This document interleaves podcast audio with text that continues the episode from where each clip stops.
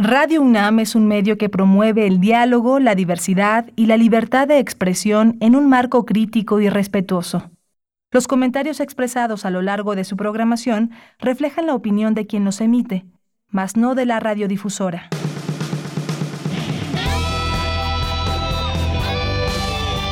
Prisma RU. Relatamos al mundo.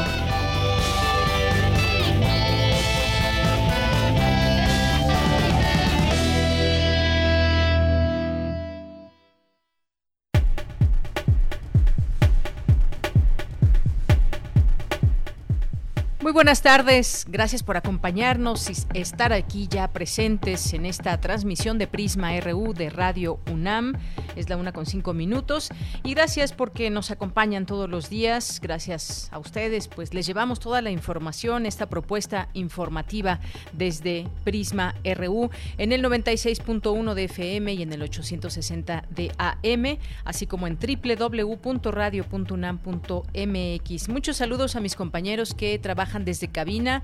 Gracias por su trabajo. A Daniel Olivares en la producción, a Denis Licea en la asistencia y también a nuestra compañera o nuestro compañero más bien Andrés Ramírez que está en los controles técnicos. Aquí en el micrófono le saluda Deyanira Morán y recuerden que tenemos eh, las redes sociales abiertas dispuestas para todos ustedes que son arroba en Twitter y Prisma RU en Facebook. Así nos encuentran y a través de estas dos vías los leemos y atendemos sus peticiones, preguntas, sugerencias y más.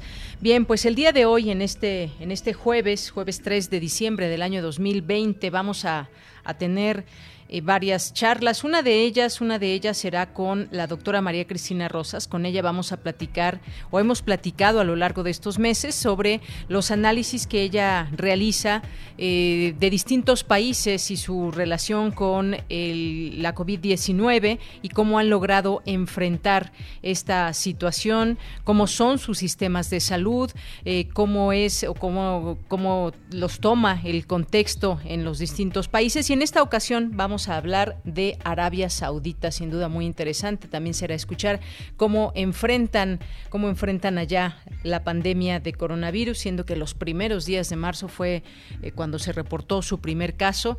Y tomando en cuenta, tomando en cuenta muchas cosas, vamos a platicar con ella sobre Arabia Saudita y el coronavirus.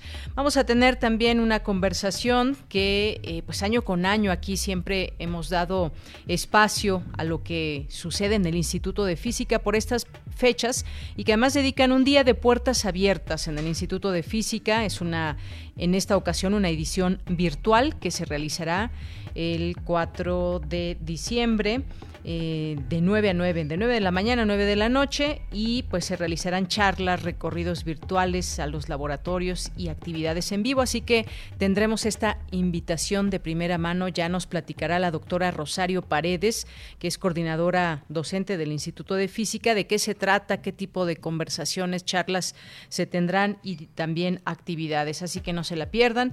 Eh, tendremos también ya en nuestra segunda hora eh, pues una plática con el doctor Manuel Gilantón, que es investigador del Centro de Estudios Sociológicos del Colegio de México y es especialista en sociología de la educación. Ayer se dio a conocer la noticia de que proyectan el regreso a clases en Jalisco para el 25 de enero. No será de manera obligatoria y las escuelas primarias deben mantenerse abiertas, es lo que afirmó también por otra parte y a nivel internacional Hans Klug, que es el director regional de la Organización Mundial de la Salud para Europa. Pero una realidad es allá y otra aquí en México, así que platicaremos de lo que de lo que decide el gobierno de Jalisco, que pese a que no sea obligatorio este regreso a clases, ya pues se comienza a dar eh, paso a la posibilidad de que incluso algunos otros estados pudieran eh, ir analizando también esta posibilidad. Quizás ya sabemos que el subsecretario de Salud, Hugo López Gatel, ha señalado que esto es una responsabilidad ya de cada estado y hemos visto que hay al menos dos, dos estados que ya están en semáforo verde y sin embargo aún no regresan los niños o los estudiantes a clase. Así que vamos a conversar de este tema. Hoy es jueves de cine, Cinemaedro con el maestro Carlos Narro, Las olas y sus reflujos con Cindy y vamos a tener también, como todos los días en estos espacios, información, información nacional, internacional, de cultura. Síganos a través de esta señal que eh, pues estaremos transmitiendo toda esta información, también la información universitaria. Hace unos momentos acaba de terminar una conferencia con eh, doctores de la UNAM que pues han conversado sobre las vacunas. Ayer dábamos cuenta de este convenio que ya se firma con Pfizer de 34.4 millones de vacunas para México y que se comenzaría con unas 250 mil en un principio y estaremos por conocer ya también un documento en próximos días donde se detallará cómo sería esta aplicación de manera paulatina y quiénes son las personas que están en, estarían en primera fila para recibir esta vacuna. Así que pues acompáñenos en este día jueves 3 de diciembre del año 2020. Desde aquí, relatamos al mundo. Relatamos al mundo. Relatamos al mundo.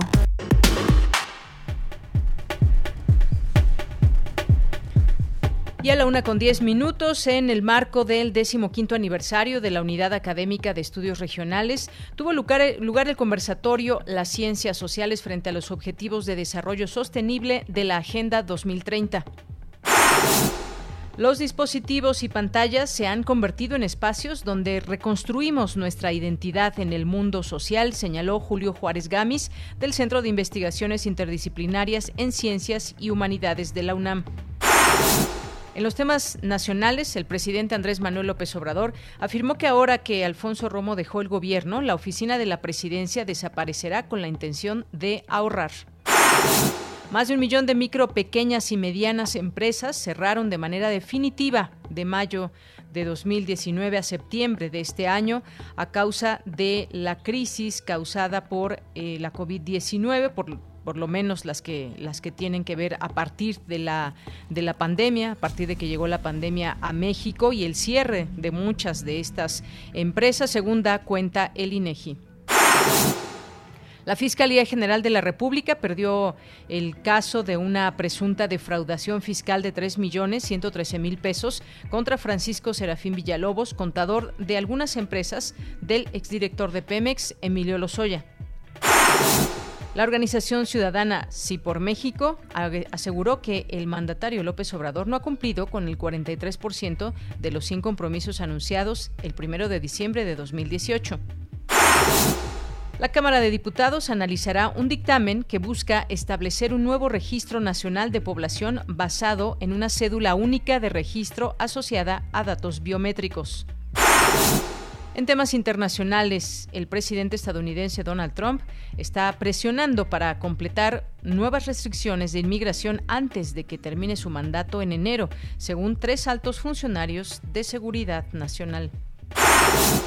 La red social Facebook informó hoy que eliminará las afirmaciones falsas sobre las vacunas de COVID-19 que han sido desacreditadas por expertos en salud pública. Compañías y organizaciones gubernamentales que distribuirán las eventuales vacunas contra COVID-19 en el mundo están enfrentando una serie de ciberataques, descubrió la División de Ciberseguridad de la transnacional IBM.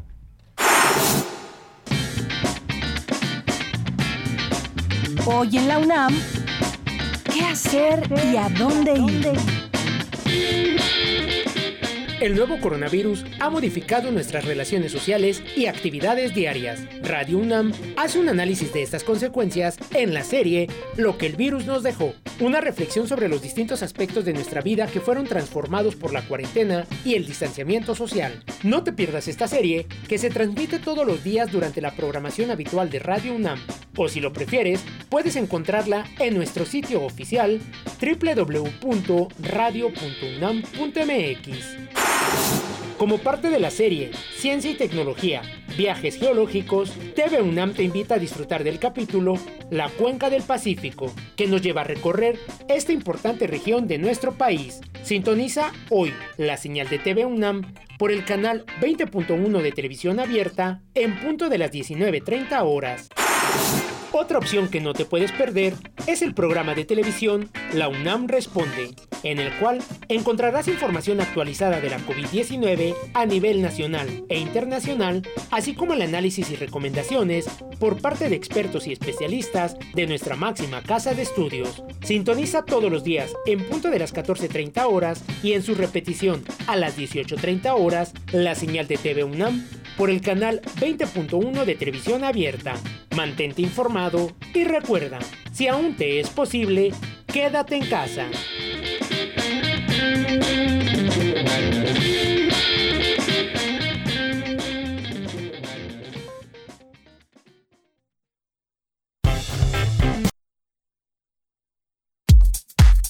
Prisma RU. Relatamos al mundo.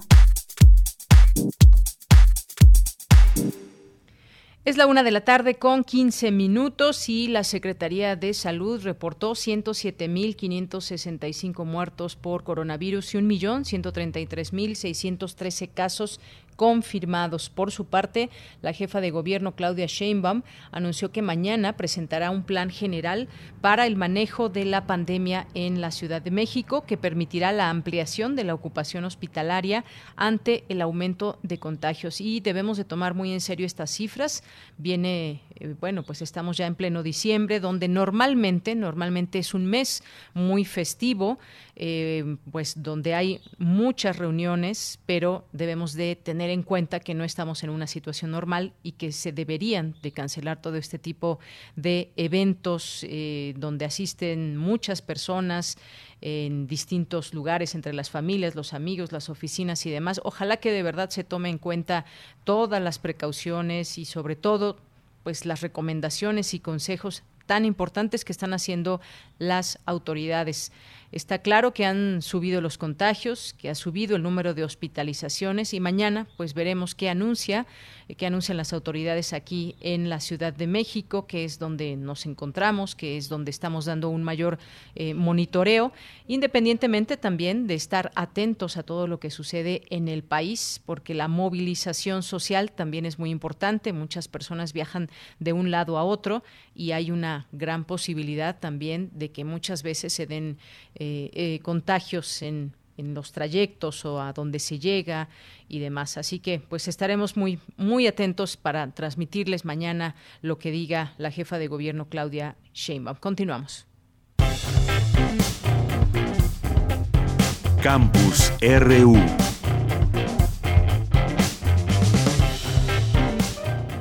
Bien, y hoy en nuestro campus universitario, con el propósito de prevenir eh, la propagación de la pandemia entre la comunidad universitaria, el rector Enrique Graue emitió un acuerdo por el cual se prolonga el plazo de esta fecha y hasta el 31 de marzo de 2021 de vigencia para la suspensión de la asistencia de universitarias y universitarios a reuniones académicas de difusión y culturales como cursos, conferencias, congresos, seminarios, mesas redondas y talleres, entre otros. También quedan interrumpidas las visitas de intercambio académico internacional y la recepción de visitantes para la realización de estancias académicas o de investigación. Además, tampoco se autorizará ningún tipo de apoyo económico institucional para movilidad, es decir, viáticos, pasajes terrestres o aéreos, inscripciones, entre otros, ya sea cuenta de ingresos ordinarios o extraordinarios para comisiones, licencias académicas, permisos, estancias académicas o de investigación, ni para recibir académicas o académicos visitantes. Lo anterior, señala el acuerdo publicado hoy en la Gaceta UNAM, se establece como medida preventiva por la dimensión, evolución facilidad de propagación de la COVID-19. Así que esto es muy importante que se tenga en cuenta, es parte de la información que se genera de nuestra casa de estudios. Y nos enlazamos ahora con Dulce García porque en la UNAM se ha tenido lugar a una conferencia eh, a una conferencia de medios para hablar de vacunas de, eh, contra la COVID-19, luego de estos últimos anuncios que han hecho las autoridades de México. Dulce García ya está lista con la información. ¿Qué tal, Dulce? Muy buenas tardes. Así es, Deyanira. Muy buenas tardes a ti al auditorio de Prisma RU. Como mencionas, Deyanira, hace unos minutos académicos de la UNAM ofrecieron la conferencia de medios vacunas COVID-19. Ahí el doctor Samuel Ponce de León, coordinador de la, de la Comisión Universitaria para la Atención de la Emergencia del Coronavirus y del Programa Universitario de Investigación en Salud, señaló que dichas vacunas de Yanira son eficaces y seguras y que aún que aún les faltan algunos requisitos por cumplir, los programas de vacunación arrancarán con sus debidas precauciones. Vamos a escuchar. A pesar de lo cual, los programas de vacunación se van a iniciar una vez que cada autoridad regulatoria en cada país haga sus evaluaciones eh, finales bajo este protocolo de emergencia, insisto. Esto oh, para lo que vamos a empezar a recibir. Entiendo que van a recibirse ya 250 mil dosis de vacuna de Pfizer. Deyanira, aquí también estuvo presente la doctora María de Lourdes García, subdirectora de Prevención y Vigilancia de Enfermedades Infecciosas del Instituto Nacional de Salud Pública. Ella explicó que la seguridad de las vacunas solo se garantizará por completo una vez que se haya aplicado cierta cantidad de dosis. Vamos a escucharla. Probablemente si tenemos algún problema lo veamos cuando se hayan aplicado miles o tal vez incluso millones de dosis. Y luego nos, eh, tenemos la situación de la logística misma de la administración de estas vacunas. Dado que, por ejemplo, la de Pfizer tiene eh, un componente de RNA, un material genético, es una vacuna inestable que requiere condiciones muy estrictas de refrigeración. Es decir, para decirlo en términos este, fáciles, es que esta vacuna necesita estar a una temperatura como si estuviera en el Polo Norte. Y eh, al pasarla a la temperatura ambiente solo dura cinco días. Y bueno, Deyanira, a propósito de esto último que comentó la doctora, también añadió que se está comprometiendo a Pfizer a que entregue la vacuna en el sitio de vacunación y que ellos se encarguen de la distribución. Pero dijo que esas ya son negociaciones que cada país tendrá que ver para la administración de dichas vacunas. La doctora María de Lourdes García dijo también que no se debe pensar aún en filas de gente para recibir esta vacuna, puesto que se deben seguir las recomendaciones de sana distancia. Agregó que otro de los retos importantes es que quienes se vacunan cumplan con ponerse las dos dosis. ¿Qué requiere esta vacuna para su efectividad? Ya que se han hecho estudios en los que se revela que en vacunas para otras enfermedades solo 50% de las personas acuden por su segunda dosis, motivo por el cual el plan debe estar muy bien organizado para garantizar la vacunación a todos los niveles. Esta es la información. Dulce, muchas gracias, gracias por esta información y bueno, pues seguiremos atentos a lo que a lo que se señala de estas vacunas, ir entendiendo también cómo será esta distribución en tanto surja la información de las autoridades y poderla ir también eh, comprendiendo. Todavía pues no no se tienen fechas exactas ni mucho menos. Muchas gracias por la información. Gracias a ti, muy buenas tardes. Muy buenas tardes. Y nos vamos ahora con mi compañera Virginia Sánchez. Se analiza la infodemia, redes sociales y discursos de odio desde la comunicación en tiempos de pandemia. ¿Qué tal, Vicky? Muy buenas tardes, bienvenida. Gracias, de ella. Muy buenas tardes a ti y al auditorio de Prisma RU. Así es, como parte del ciclo de conversatorios sobre racismo y xenofobia en la crisis de la COVID-19 que organiza el Centro de Investigaciones Interdisciplinarias en Ciencias y Humanidades de la UNAM, Julio Juárez Gamis, investigador del centro, presentó la ponencia Infodemia, redes sociales y discurso de odio, una mirada desde la comunicación en tiempos de pandemia, en la, en la que detalló que las redes sociales representan una ventana que nos permite ver un mundo increíble e inconmensurable de información, que nos acerca a medidas de seguridad y sanitarias, que nos ayuda a entender la evolución de la pandemia, pero también son un espejo donde vemos reflejadas muchas prácticas nocivas de nuestra propia existencia humana que lastiman la convivencia, y aunque también muestra cosas positivas como la solidaridad, la empatía, por otro lado también muestran la discriminación, la humillación, el acoso, el insulto, y así se construye un discurso de odio en un medio de comunicación que nos da cierta garantía y sensación de seguridad psicológica para lastimar a los demás. En ese sentido, dijo, se construye, se constituye un principio articulador del orden social. Escuchemos Nos relacionamos con nuestro entorno y nos relacionamos con otros a partir del discurso, de la manera en la cual construimos significados, proponemos estos significados y una vez que estos significados o estas propuestas de significados están fuera, se convierten en parte también de una interpretación múltiple en donde la gente puede leer e interpretar cosas distintas a partir del mismo mensaje. Al final del día, este discurso constituye el principal elemento de un orden social, una estructura. En cuanto a la infodemia, recordó y detalló que se trata de un neologismo que intenta explicar lo que sucede en el mundo digital de saturación informativa y que muchas veces ya no es posible validar en términos de veracidad o falsedad y se convierte en un espacio para transferir nuestras creencias, actitudes y sesgos ideológicos y conceptuales frente al entorno social y así buscamos información no para retar nuestras preconcepciones, sino para fundamentarlas y solventarlas. También abordó las construcciones discursivas de la COVID-19 en las cuales seguimos participando y esto es lo que dijo al respecto. Uno, el origen del virus, de dónde viene, qué significa, cuál es, digamos, su explicación, cómo llegamos a donde llegamos. Dos, la amenaza del otro, el otro como una amenaza permanente, no importa si es de nuestro grupo o no, ya vemos a todo el mundo como una amenaza, una mascarilla que es más la mascarilla de algo que puede hacernos daño, y por supuesto somos vistos de esa manera también. Y también ahora la narrativa y la construcción discursiva de la vacuna. ¿Qué implicaciones tiene? ¿Qué significado tiene estar vacunado? ¿Qué, qué patente nos va a dar una patente de corso para volver a hacer lo que hacíamos siempre? ¿Vamos a regresar a esa normalidad? ¿O evidentemente esto ya cambió y esos discursos de odio que hoy vemos como la xenofobia, el racismo y esos estereotipos y prejuicios que han ido construyendo y han ido cincelando muchas de estas construcciones discursivas.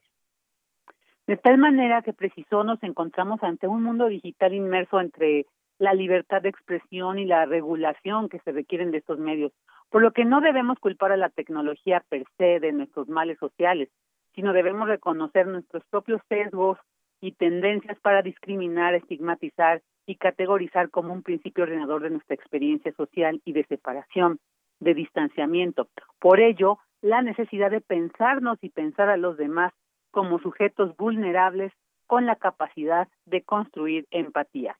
De ella, este es mi reporte. Vicky, muchas gracias, gracias por toda esta información que también, pues siempre este tema de la infodemia que ha estado presente, sobre todo, sobre todo en, en momentos tan delicados como ahora, se pone de manifiesto que existe esa infodemia y que muchas veces a través de las redes sociales se ha facilitado desafortunadamente eh, mucha información y también pues la parte política no deja de ser también eh, pues un elemento importante que se comunica en las redes sociales pero pues el discurso de odio al que hay que cerrarle la puerta. Gracias Vicky. Gracias a ti Deya. Un abrazo y hasta mañana. Hasta mañana. Muy buenas tardes. Continuamos Relatamos al mundo. Relatamos al mundo. Tu opinión es muy importante. Escríbenos al correo electrónico prisma.radiounam@gmail.com. Una de la tarde con 27 minutos y como les decía al inicio del programa, aquí hemos estado analizando en distintos momentos lo que ha pasado en la relación entre gobiernos y coronavirus en varios países del mundo. Y hoy vamos a, hoy vamos a hablar de Arabia Saudita y para ello ya nos acompaña vía telefónica la doctora eh, María Cristina Rosas González, que es doctora en estudios latinoamericanos por la UNAM, es profesora del Centro de Relaciones Internacionales de la Facultad de Ciencias Políticas y Sociales de la UNAM. ¿Qué tal, doctora? Muy buenas tardes, siempre un gusto recibirla. Buenas tardes, Deyanira. Un gusto, como siempre, platicar con usted. Gracias, doctora. Pues en principio sería muy bueno que nos ponga en contexto sobre Arabia Saudita para ir adentrándonos de lleno en el manejo que han tenido ante la pandemia. Claro que sí, con todo gusto. Mire, Arabia Saudita es el país más extenso de Medio Oriente, ocupa poco más del 80% de la península de Arabia, la península arábiga, y tiene una población de casi 35 millones de habitantes, de los cuales la tercera parte son inmigrantes. Una característica de estos países petroleros que incluye también a los Emiratos, a Oman, Qatar, es que importan mucha mano de obra para el desarrollo de las actividades petroleras, no tienen suficiente población para ellos con sus propios recursos humanos poder desarrollar actividades eh, de producción de hidrocarburos. Y este es un factor interesante porque, pues evidentemente, los trabajadores migratorios juegan un papel fundamental para la prosperidad del país. Arabia es un país que deriva buena parte de su PIB de los ingresos petroleros, lo cual significa que todos los vaivenes que han tenido los precios internacionales del petróleo en los últimos años le han pegado al país y el país, por supuesto, se ha visto obligado a tomar distintas medidas para diversificar, por ejemplo, la base económica. Hay un plan 2030 que fue lanzado por el príncipe heredero Mohammed bin Salman, el hijo del rey Salman, precisamente con vistas a que Arabia Saudita tenga una base productiva más diversa, donde se incentive, por ejemplo, el turismo y, otras actividades y reducir la dependencia hacia los hidrocarburos. También en este plan 2030 que anunció el príncipe heredero, se habló mucho de reformar a diversos sectores eh, de la economía y de la vida social del país, incluyendo, por supuesto, al sector de salud, que desde finales de los 90 ha estado viviendo diversas transformaciones, pues justamente para mejorar la cobertura de servicios de salud, que eh, sí se ha buscado que sea universal, que sea gratuita, pero eh, sabemos que hay una deficiencia crónica de médicos, de enfermeras y de camas de hospital en el país. Entonces, eso es un poco el contexto en el que Arabia Saudita está enfrentando actualmente al coronavirus, pero sí creo que es importante mencionar que este país ya tuvo una experiencia previa con otro tipo de coronavirus, un coronavirus mucho más letal que el actual. El actual es muy contagioso, pero no tiene las tasas de letalidad del MERS. El MERS es el síndrome respiratorio agudo severo del Medio Oriente que apareció justamente en Arabia Saudita en 2012, que es una enfermedad ya endémica en ese país, o sea, llegó para quedarse y tiene una tasa de letalidad que puede ir del 30 hasta el 40%. Esto significa que 10 de 10 personas que enfrentan el MERS, cuatro mueren. Entonces, esto pues es, muy grave. Y desde que apareció el MERS, Arabia pues ha trabajado en mejorar el sistema de salud, en dar una mejor cobertura a la población, pero también en mejorar su infraestructura para detectar la enfermedad con laboratorios de bioseguridad y otra serie de instalaciones médicas que no tenía antes de que el MERS llegara al país. Así que hay una experiencia aprendida muy importante por parte de Arabia con el MERS que le ha permitido enfrentar de mejor manera al COVID-19. Claro, ese ha sido un punto clave también para poder entender quizás también estas eh, medidas que se tomaron desde un inicio, porque el primer caso fue confirmado allá en Arabia Saudita el 2 de marzo, una, una persona que, que regresó de Irán, según eh, nos cuenta usted en este artículo que, que, publica en la revista, etcétera. Y bueno, pues también nos, eh, nos hacemos distintas preguntas, por ejemplo, entre estas, entre estas consejos y entre estas medidas y estrategias que se tomaron allá en Arabia Saudita, pues por ejemplo, eh, el tema de las mezquitas, así como pues en muchos lugares fueron cerradas las iglesias, aquí estos lugares que reúnen mucha gente, pues también se tuvieron que tomar eh, medidas. Y no sé si influya, doctora, si usted nos pueda comentar algo, pues eh, la manera en cómo se visten las mujeres y esto pues también de alguna manera pues ya de por sí puede proteger, es como si tuvieran pues un cubrebocas permanente. Fíjese que es muy interesante el tema de la situación de la mujer, porque todavía hace dos, dos años no podían eh, manejar, estaba prohibido, era el único país del mundo que tenía una disposición de este tipo, pero justamente el príncipe heredero, que es partidario de hacer más reformas y, y bueno, ir incorporando al sector productivo a la mujer fue, fue instrumental lo que él hizo para que finalmente las mujeres puedan manejar un vehículo. Es cierto que como Arabia es un país muy estricto respecto a seguir las disposiciones del Corán, la situación de la mujer es de amplia marginación, digo, insisto en que se ha buscado flexibilizar algunas normas, ya hay una ley, por ejemplo, que prohíbe el acoso sexual, esta no existía, pero las mujeres siguen dependiendo prácticamente para tomar cualquier decisión de sus padres varones o de sus esposos o incluso de sus hijos varones.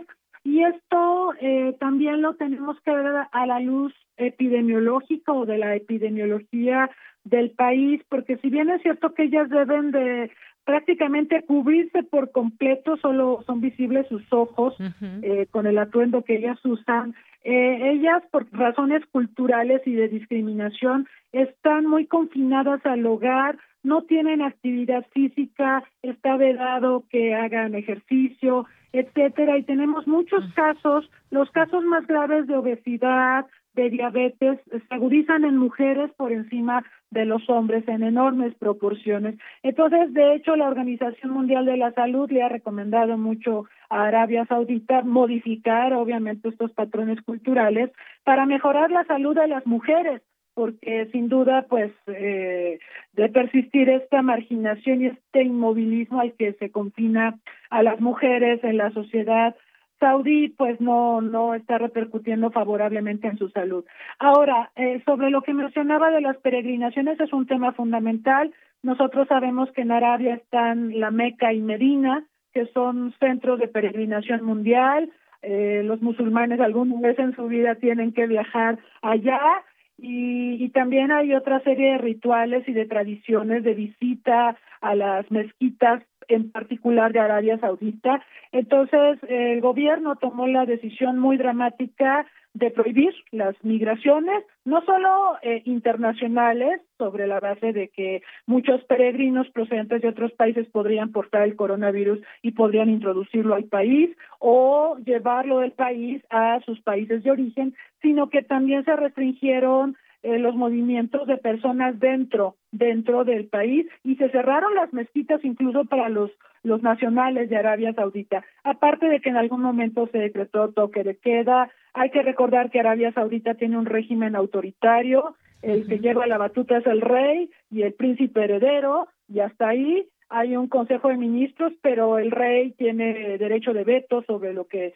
ellos dispongan. Entonces, este autoritarismo, muchos consideran que ha resultado hasta cierto punto benéfico porque permite aplicar medidas draconianas para contener eh, la epidemia, aunque por otro lado se considera que hay, obviamente, violaciones a derechos humanos con este tipo de acciones. Por supuesto, por supuesto que sí. Digo, quizás en estos momentos de, pandemia, pues han servido muchas de estas eh, medidas, pero una vez que esto suceda, pues seguirán también con todas estas restricciones, con ese autoritarismo y las mujeres con estas tantas restricciones que también tienen. Un, elemento importante, doctora, también ha sido la tecnología, que han echado mano de ello para comunicarse y tratar de combatir esta, esta pandemia. Hay eh, alguna aplicación en teléfonos celulares para dar seguimiento también a las personas que puedan requerir de asistencia médica, eh, recibir información sin que se, que se estén trasladando a los, a los hospitales. Me parece que la tecnología pues ha sido pieza clave también en muchos lugares y entre ellos Arabia Saudita también. Fíjese que sí, y aquí yo quisiera recordar junto con Arabia Saudita el caso de Corea del Sur. Corea del Sur fue el segundo país más golpeado por el MERS por ese síndrome del Medio Oriente, eh, que comenzó con un empresario surcoreano que viajó a Medio Oriente, regresó muy enfermo a Corea del Sur y no lo diagnosticaron a tiempo y entonces se propagó la enfermedad de una manera increíble en Corea del Sur y eso fue una lección aprendida también para Corea del Sur. Por eso ahorita que tenemos COVID, hemos visto que Corea del Sur, junto con Arabia, ha sido de los líderes que han encabezado los esfuerzos para y buenos resultados para contener el COVID-19 usando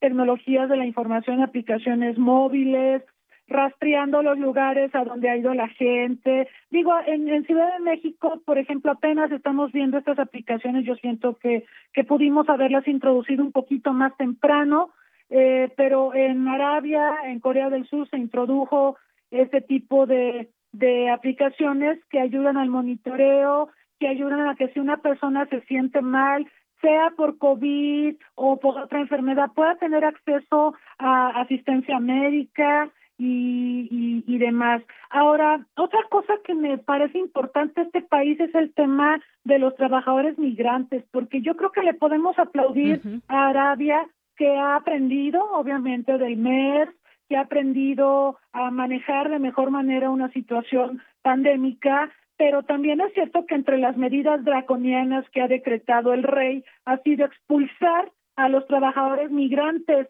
Y, esto es muy terrible, ha expulsado, por ejemplo, a etíopes y a otros nacionales de países africanos y, y, de otros países que trabajan obviamente en Arabia como pakistaníes, como bengalíes. Y el problema es que estas personas que son expulsadas llegan a sus países, que en general son países muy pobres, países a los que también les está pegando la pandemia, países donde los familiares de estos trabajadores se beneficiaban de las remesas que los trabajadores les mandaban cuando estaban en Arabia. Y todo esto termina cuando son expulsados de Arabia y entonces tanto la OMS como la Organización Internacional del Trabajo y el Organismo Internacional para las Migraciones le están pidiendo a Arabia que pare estas deportaciones, que, que deje de hacerlas porque de hecho pueden contribuir a propagar la enfermedad en los países de origen de, de los migrantes o también puede agudizar los problemas de suyo graves en el plano económico que están enfrentando estas sociedades.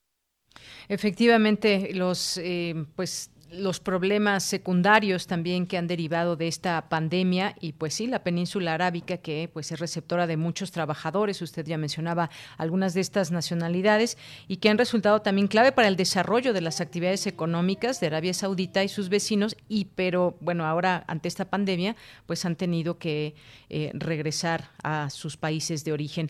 Doctora pues muchas gracias por platicarnos en esta ocasión de Arabia Saudita. Es interesante también conocer dentro de el panorama internacional el caso específico de algunos de algunos países. Muchas gracias. Muchas gracias a usted, Yanira. Como siempre, un gusto saludarla. Igualmente, doctora, un abrazo. Hasta luego. Hasta luego. Muy buenas tardes. Gracias a la doctora María Cristina Rosas González, doctora en estudios latinoamericanos y es profesora del Centro de Relaciones Internacionales, ahí en la Facultad de Ciencias Políticas y Sociales de la UNAM. Prisma RU. Relatamos al mundo. Porque tu opinión es importante, síguenos en nuestras redes sociales, en Facebook como Prisma RU y en Twitter como arroba PrismaRU. Bien, continuamos. Es la una de la tarde con 41 minutos y pues cada, cada año hemos estado muy atentos para conocer el trabajo que se hace desde el Instituto de Física cuando le llaman a este día el Día de Puertas Abiertas en el instituto. Y que en distintas ocasiones lo hemos eh, aquí platicado, la importancia también de estas posibilidades de conocer, de meternos al instituto y de conocer todo lo que se hace, de conocer también estas iniciativas en donde pues muchas personas y sobre todo también muchos jóvenes estudiantes que pues están conociendo también las distintas áreas que hay de, estudio y este es un lugar ideal para que conozcan qué se hace desde el Instituto de Física y en esta ocasión pues tendrán su edición virtual. Para hablarnos de ello ya está en la línea telefónica la doctora Rosario Paredes, que es coordinadora docente del Instituto de Física. ¿Qué tal doctora? Bienvenida, muy buenas tardes.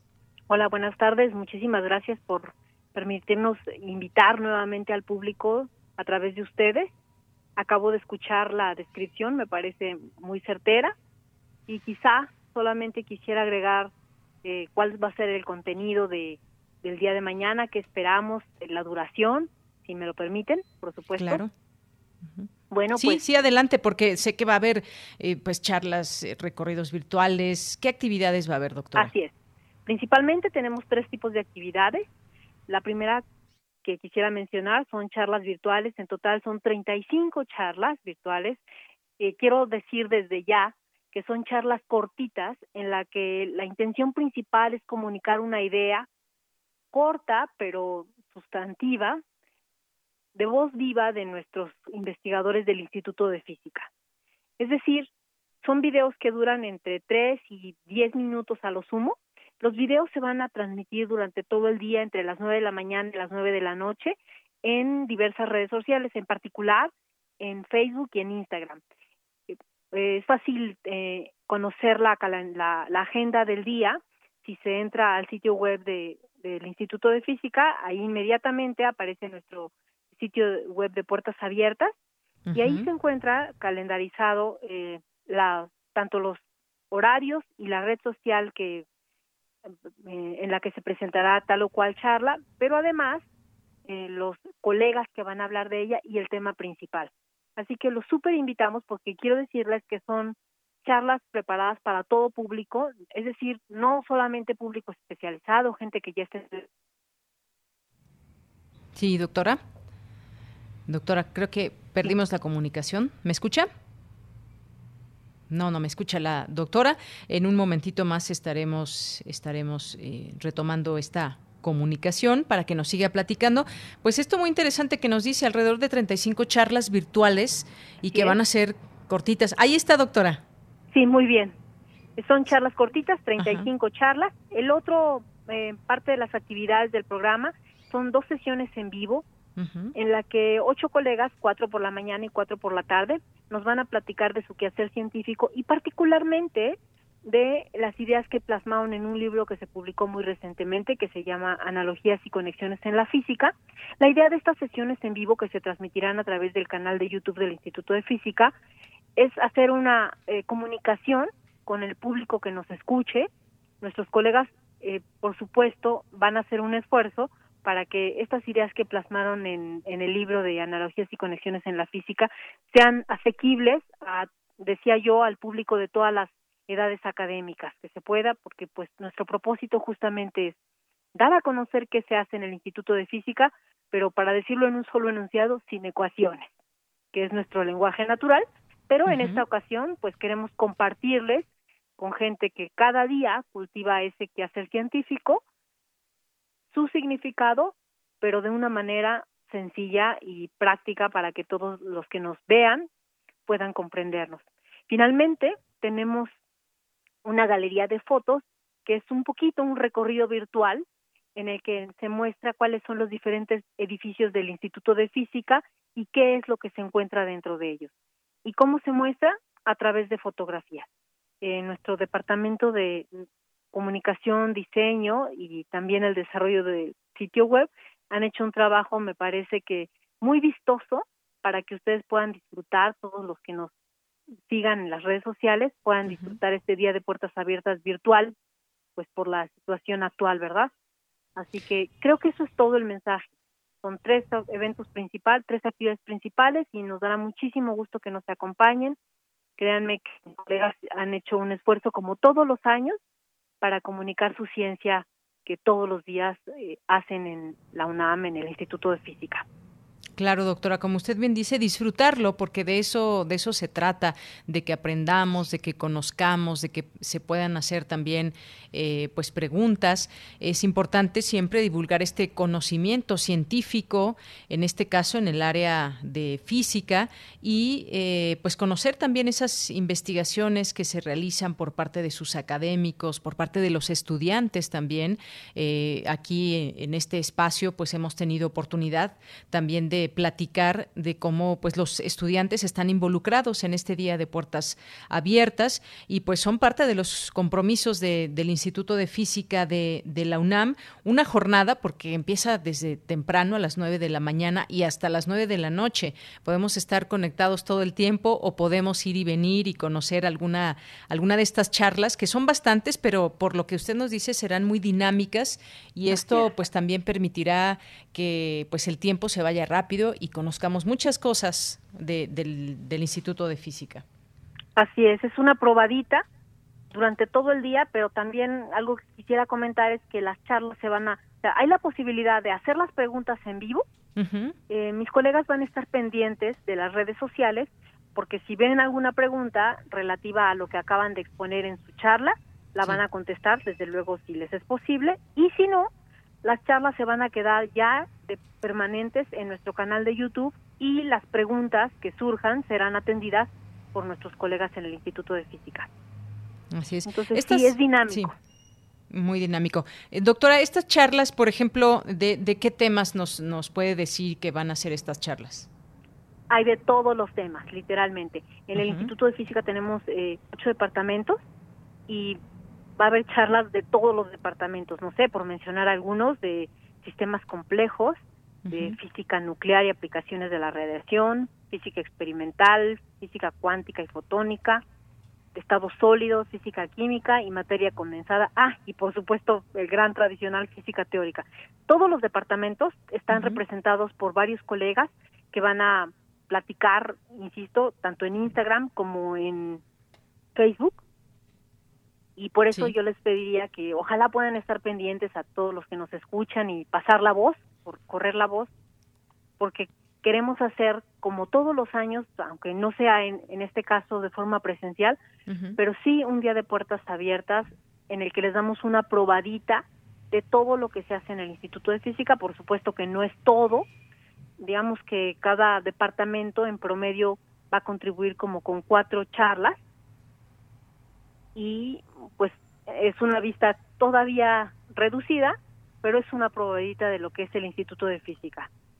Muy bien, doctora. Pues desde aquí recomendamos que se puedan meter a la página del Instituto de Física, física.unam.mx, diagonal puertas abiertas, y ahí puedan conocer estos temas de los que nos está hablando la doctora y que también conozcan, eh, pues ya en lo particular, estos temas de los que hablarán algunos académicos e investigadores, que aquí se muestran, pues sus temas, sus fotografías, quiénes son, para que podamos eh, verlos. Están los horarios también y pues hay un, icono donde dice pues si se va a transmitir a través de Facebook, a través de Instagram y pues las redes sociales obviamente también del, del Instituto de Física. Así que pues dense una, una vuelta, disfruten como nos dice la doctora de este espacio que se abre puertas abiertas y que en esta ocasión será virtual. Y pues hagamos que esto sea una posibilidad también importante es lo que eh, pues tenemos ahora esta posibilidad a través de la tecnología de seguir haciendo los eventos que se hacen desde desde la UNAM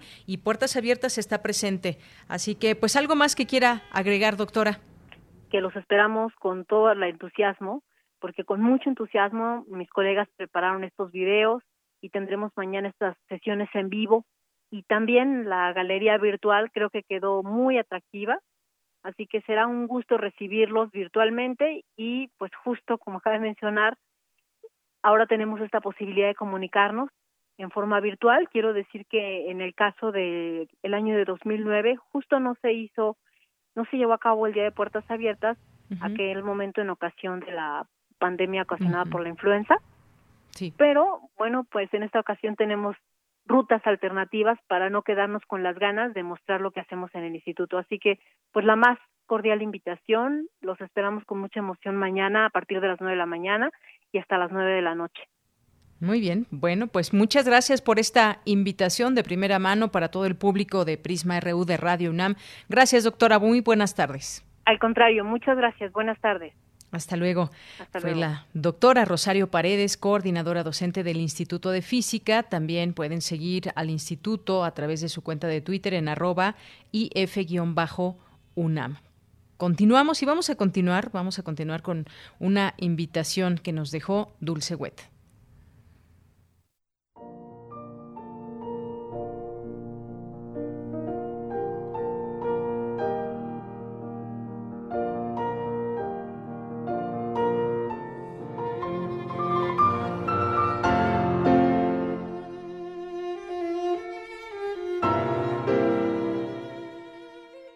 Amigos melómanos de Prisma RU.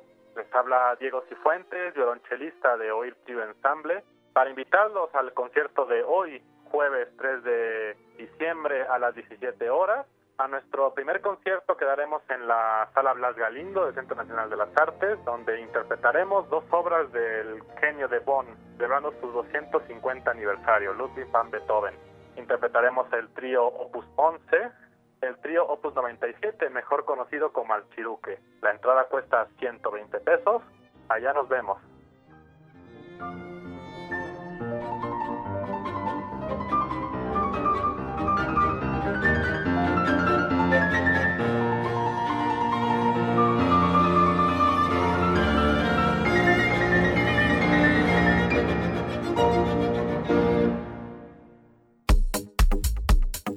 Nacional RU.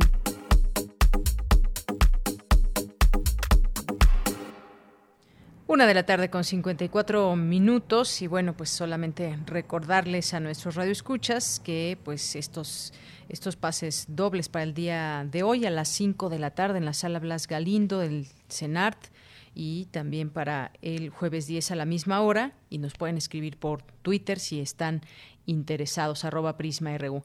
Bien, pues en los temas, en los temas nacionales hay una, una nota de, de, gran impacto que tiene que ver con pues el 62% de las empresas que no podrán seguir operando más de un año tras eh, lo que está sucediendo con la pandemia, según reveló una encuesta, y es que este 2020 ha quedado o está siendo marcado por todas estas dificultades para muchos empresarios eh, pequeños y medianos eh, microempresas también eh, por este asunto.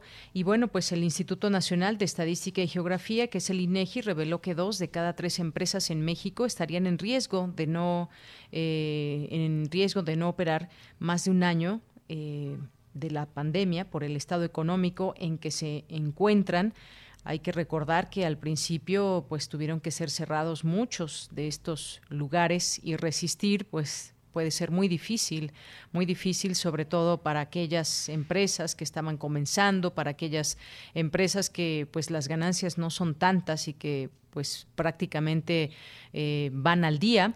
El caso de las microempresas se habla del 62.9%, eh, pues que no podrán sobrevivir con su nivel actual de ingresos, mientras que para las pequeñas y medianas empresas este porcentaje fue de 58.7% y del 48.9% con las grandes empresas. El principal eh, pues digamos golpe que hubo fue con en la disminución de los ingresos, pues 8 de cada 10 empresas que fueron encuestadas destacaron pasar por este obstáculo. Los ingresos pues se redujeron muchísimo de manera muy notable y pues esto impacta directamente a quienes son los dueños, pero también, por supuesto, a los empleados. Además, la baja demanda, la cancelación también representan un problema para una de cada dos empresas, mientras que el tercer conflicto más común es la escasez de insumos en tres de cada diez unidades. Y bueno, pues esta es una encuesta que arroja estos eh, datos significativos, importantes de cómo está la vida económica para muchos que habían puesto su energía en tener una pequeña empresa. Esta es una, una realidad que duele, una realidad que pues tenemos hoy en día en, en, México. Eh, recordar que hubo cierres temporales o paros técnicos también y pues el INEGI destacó que puede deberse a varias causas como la liberación gradual de actividades en algunos sectores económicos y el cambio en el semáforo epidemiológico, también la adaptación de varias empresas para realizar sus actividades. Algunas y depende el giro de cada empresa, pero pues muchas, eh, por ejemplo, en el caso, en el caso de, de, los restaurantes, pues siguieron abiertos temporalmente solo con comida para llevar, no estaban abiertos al público estos lugares para entrar y disfrutar de una comida y ahora pues poco a poco han ido abriendo, pero aún así todavía la recuperación no se puede hablar que es la es la normal que venían que venían teniendo. Bueno, eso por una parte. Por la otra, pues el peso regresa a niveles previos a la pandemia, cotiza a 19.87 por dólar. El tipo de cambio inició la sesión de este jueves con esta apreciación de 0.47% o 9.4 centavos para cotizar en 19.87 pesos por dólar. Esto al continuar la eh, debilidad del, dólar. De esta forma, la moneda mexicana se ubica en su mejor nivel desde el pasado 6 de marzo, es decir, antes de la llegada de la pandemia a México, cuando estaba en 19.86 unidades por dólar. Según analistas, la debilidad del dólar se debe principalmente a que se ha renovado la expectativa que se eh, de que se aprueben nuevos estímulos fiscales en Estados Unidos y pues también el, próximo presidente de Estados Unidos, Joe Biden, presidente electo hoy, pues apoyó la propuesta al señalar que cualquier paquete de estímulos que apruebe el Congreso ahora será un pago inicial eh, de lo que él va a proponer cuando inicie su administración. Y sin embargo, hay que decirlo también, el avance de COVID-19 sigue representando una amenaza para la actividad económica al cierre de este 2020. Pues vamos a ver cómo van cambiando las cosas una vez que pues comience la aplicación de la vacuna y comiencen a bajar los contagios, las hospitalizaciones y se empiece o se comience eh, a despegar aún más la, la economía. Esa es la, la idea que, que, se tiene. Y bueno, pues también hay un tema muy interesante en qué consiste la gratuidad en los servicios de salud. Hay algunos detalles sobre esto, porque al inicio de su mandato, en diciembre de 2018, el presidente Andrés Manuel López Obrador se comprometió a mejorar el sistema público de salud en un plazo de tres años y para esto con base en una reforma aprobada en 2019 y se creó el Instituto de Salud para el Bienestar, que es el INSABI, pero pues lo que se ha destacado en estos dos últimos días es este acuerdo publicado el 30 de de noviembre por la Secretaría de Salud en el Diario Oficial de la Federación para que a partir del 1 de diciembre se garantice a la población el acceso gratuito tanto a los servicios de salud como a medicamentos. Este es un tema importante. Ha habido también distintos señalamientos. Hay que tener presente esta información y sobre todo conocer a detalle de qué se trata, quién puede acceder a estos servicios, por ejemplo, este acuerdo dice que beneficia principalmente a la población sin seguridad social, que es más del 50% de la que tiene México y que hasta ahora tenía que pagar cuotas de recuperación por atenderse en instituciones públicas. Ahora se supone ya no habrá estas cuotas de recuperación. Y bueno, pues cuáles son los servicios gratuitos. Este acuerdo solo garantiza los relacionados por concepto de hospitalización, consulta, procedimientos médicos o estudios auxiliares de diagnóstico. ¿Dónde se puede acceder a los servicios de salud? Bueno, pues este acuerdo señala que la gratuidad se garantizará en los hospitales y las clínicas de la Secretaría de Salud, así como en sus coordinaciones en los estados, más no en aquellos centros que dependen de gobiernos estatales. Hay una lista también de, de hospitales o institutos nacionales de salud. Y bueno, pues esto es parte de lo que se ha informado. Importante ir conociendo también todas estas implicaciones. Ya son las dos de la tarde, vamos a hacer un corte en este momento y pues nos vamos al corte y regresamos a la segunda hora de Prisma RU. Porque tu opinión es importante, síguenos en nuestras redes sociales, en Facebook como Prisma RU y en Twitter como arroba PrismaRU.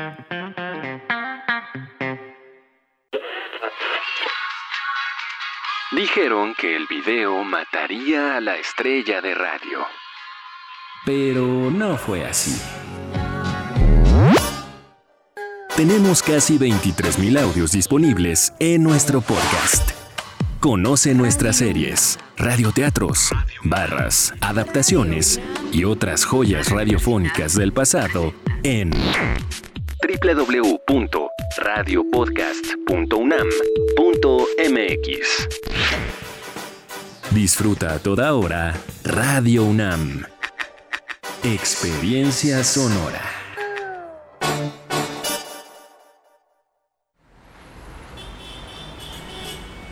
Extra, extra, música nueva. En voz de sus creadores y sus intérpretes. Extra, extra. Testimonio de oídas. Música nueva. En voz de sus creadores. En voz de sus intérpretes. Martes y jueves a la 1 a.m. o en su retransmisión los sábados y domingos también a la 1 a.m.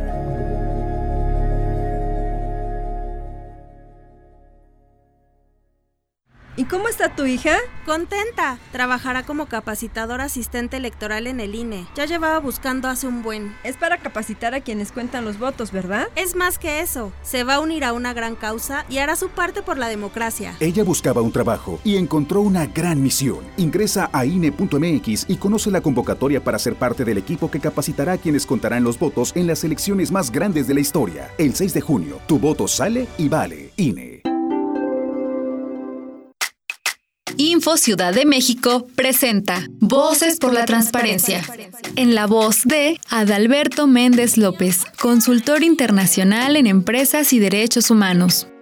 En el mundo cada minuto se envían alrededor de 188 millones de correos electrónicos vía Internet.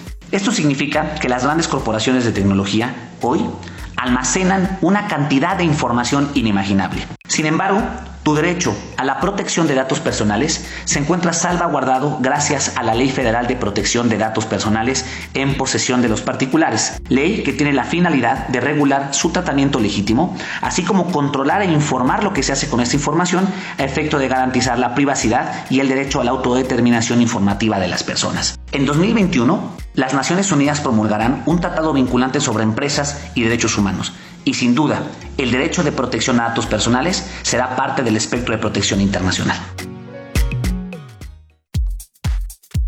Tu opinión es muy importante. Escríbenos al correo electrónico prisma.radiounam@gmail.com.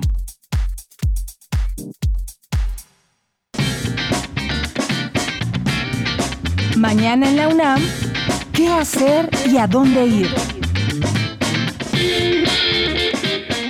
Durante el confinamiento social es muy probable que hayas experimentado ansiedad o temor. Por ello, el taller coreográfico de la UNAM pone a tu disposición el videoblog de la bailarina Paulina Segura, quien te enseñará ejercicios de respiración para ayudarte a tranquilizar los estados de ansiedad y estrés durante este confinamiento. Disfruta de este y otros tutoriales en el canal de YouTube del taller coreográfico de la UNAM. La Filmoteca de la UNAM ha dispuesto para ti su acervo de películas en el micrositio Cine en línea Nueva temporada, donde ofrece una alternativa de películas de distintos géneros y épocas. Podrás disfrutar de manera gratuita de películas como Tepeyap, El tren fantasma, El puño de hierro, El grito, Vámonos con Pancho Villa, entre otras. Ingresa al sitio oficial www.filmoteca.unam.mx diagonal Cine en línea. Recuerda que todos los domingos tienes una cita con el taller coreográfico de la UNAM y los montajes de la maestra Gloria Contreras. La cita es el próximo domingo 6 de noviembre en punto de las 12.30 horas a través de la cuenta oficial de Facebook del taller coreográfico de la UNAM. Disfruta de la danza universitaria y recuerda, si utilizamos cubrebocas, nos cuidamos todos. Para Prisma RU, Daniel Olivares Aranda.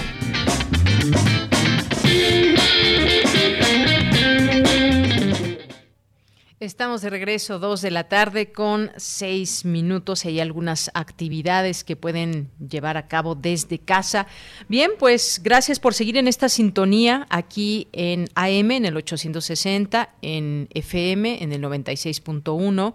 Y saludos a quienes prefieren conectarse por vía streaming en www.radio .unam.mx. Gracias. Momento de mandar saludos a ustedes que están presentes en redes sociales, además de pues todas las personas que nos están escuchando a través de, la radio.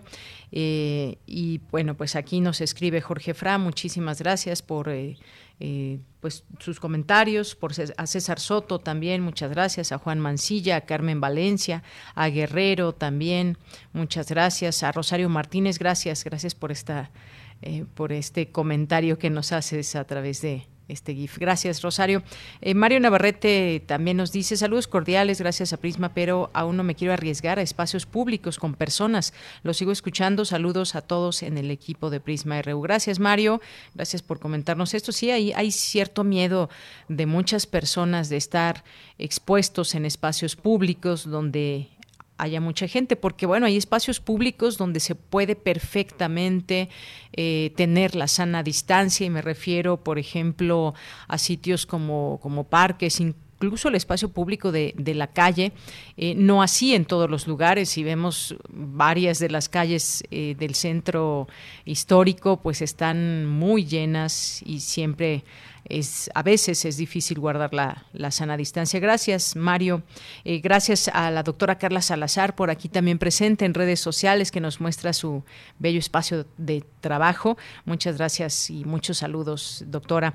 Le mandamos saludos también a Roberto de Gante, a Mario Navarrete, decíamos, a TX Violet, a José Ramón Ramírez. Eh, soy Mamá Peyote, nos dice aquí, dice, ¿fue en primer movimiento o fue Prisma RU donde dijeron hay más discapacidad? Dentro que fuera de las prisiones. Gracias, eh, soy Mama Peyote.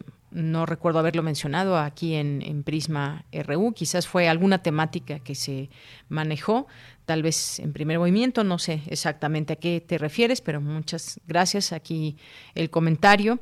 Eh, ¿Quién más está por aquí? Roberto Quirós, eh, Rebeca Vega, perdón, Rebeca, Rebeca Vega, a eh, Caro también, a Dani Lira, a nuestros amigos del Centro Cultural FESA Catlán, gracias a Álvaro Martínez Valencia también, aquí presente, a Sergio Peraza, gracias también. Eh, a quien más está por aquí, a la doctora María Cristina Rosas, aquí presente, y a todos ustedes que nos van escribiendo. Gracias por sus comentarios, por estar aquí presentes. Los seguimos leyendo. Gracias y pues aquí lo seguimos también. Santiago Luis Enrique. Muchas gracias. Y pues ya va siendo la hora de comer y aquí Mario Navarrete pues nos hace llegar un video de lo que está preparando en este momento entre camarones, verduras y demás. Muchas gracias Mario. Y nos vamos ahora a la información. Académicos reflexionan sobre los objetivos de desarrollo sostenible de la Agenda 2030 de la ONU. La información con Cristina Godínez. Deyanira Auditorio de Prisma RU, buenas tardes. La Unidad Académica de Estudios Regionales de la Coordinación de Humanidades de la UNAM, con sede en Jiquilpan, Michoacán, cumplió 15 años y para conmemorar su aniversario prepararon un programa de actividades académicas y culturales. En la inauguración del conversatorio Las ciencias sociales frente a los objetivos de desarrollo sostenible de la Agenda 2030, la doctora Adriana Sandoval Moreno, directora de la unidad, se refirió a la importancia de abordar este tipo de temáticas. Busca ser un espacio de diálogo sobre la investigación en ciencias sociales y su relación con los objetivos de desarrollo sostenible en la Agenda 2030. A partir de la presentación de estudios de caso en los ámbitos regional, nacional e internacional.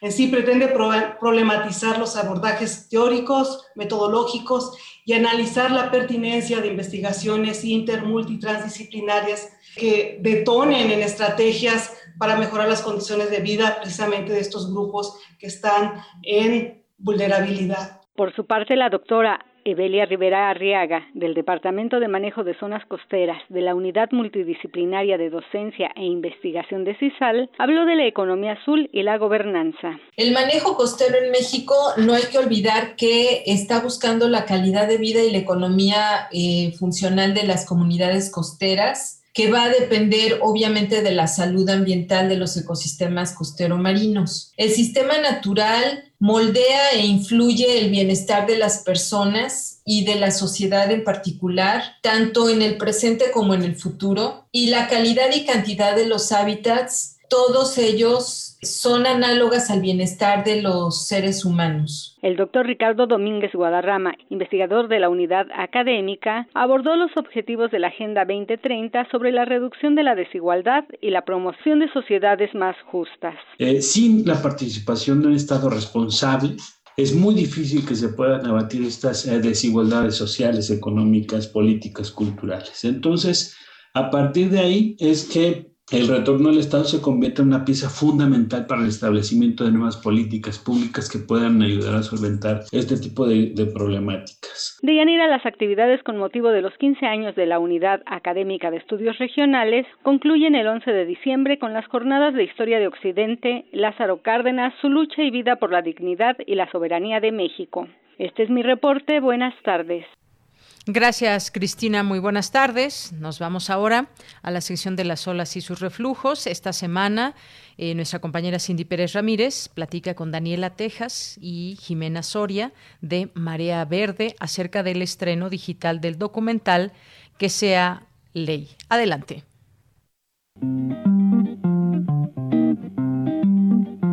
Las olas, Y sus reflujos.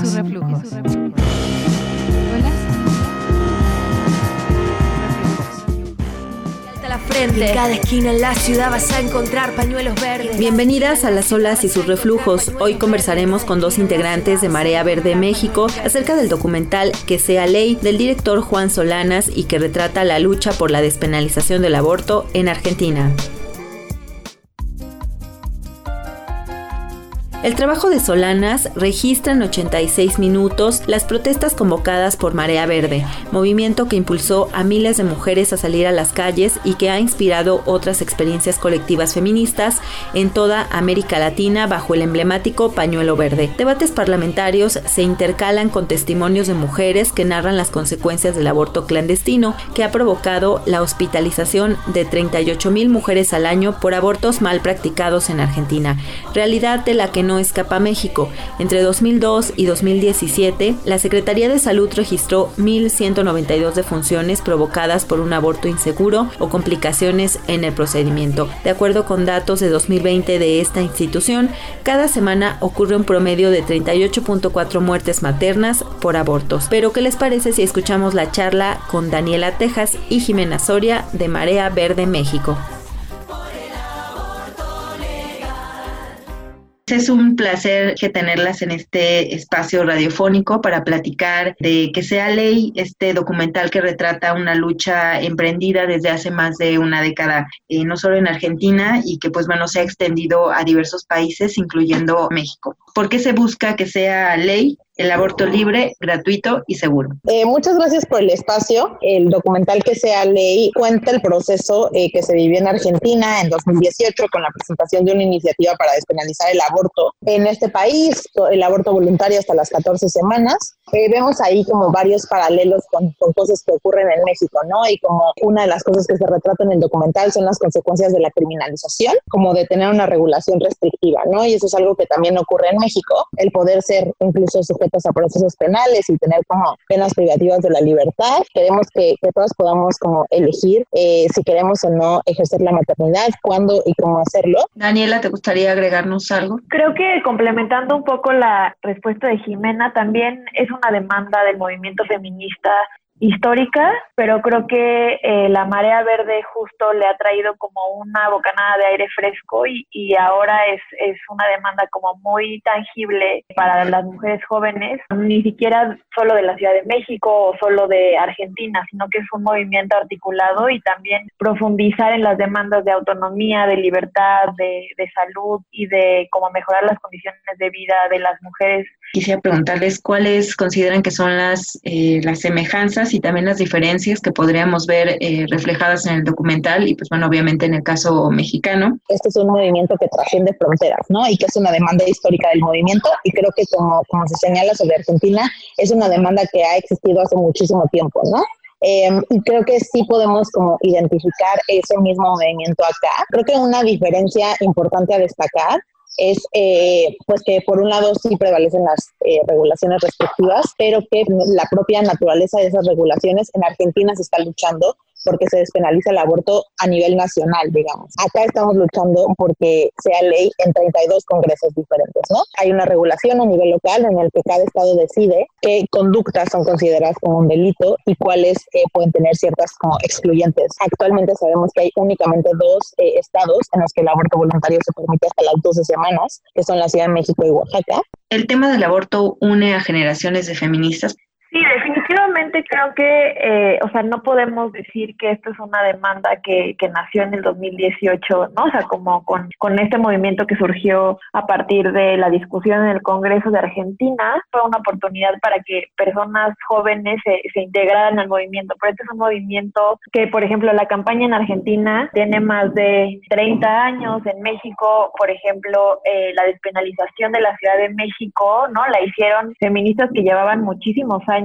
donde definitivamente nos unimos mujeres de diferentes edades y justo como en esta demanda que el pañuelo verde no solo significa que estás a favor del aborto legal, seguro y gratuito, estás a favor de los derechos de las mujeres, de la libertad, de la autonomía. La campaña de Argentina llevaba ya muchísimas veces que, que metía esta iniciativa en, en el Congreso, pero en 2018 las condiciones políticas como que se dieron para que hubiera como mucho más apoyo y como que se viera como una oportunidad de, de que sí iba a aprobarse esta iniciativa y en diputados se aprobó. Y aunque después la discusión en el Senado no se aprobó, creo que fue como un catalizador de, de cambio de paradigma Jimena, me gustaría preguntarte si tú crees que las luchas sociales, estas manifestaciones que se ven en la calle, pueden traducirse en logros jurídicos.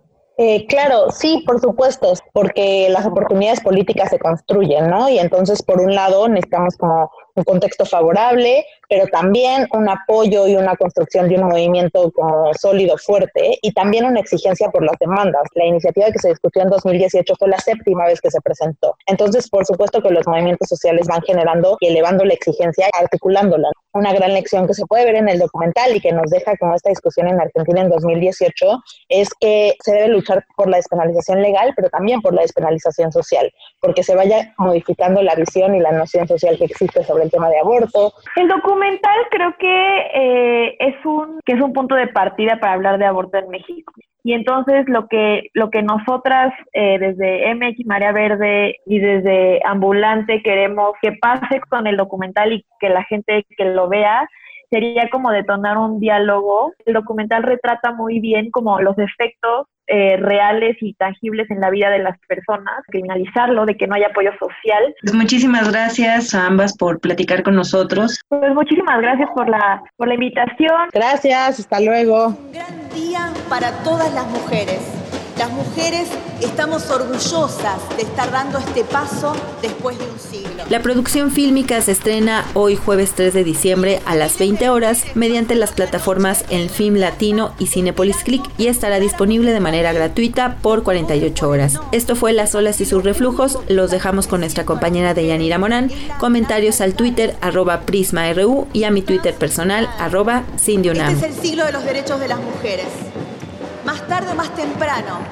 las jóvenes que portan en sus mochilas los pañuelos verdes van a conquistar los derechos que reclaman. Las olas, y sus reflujos.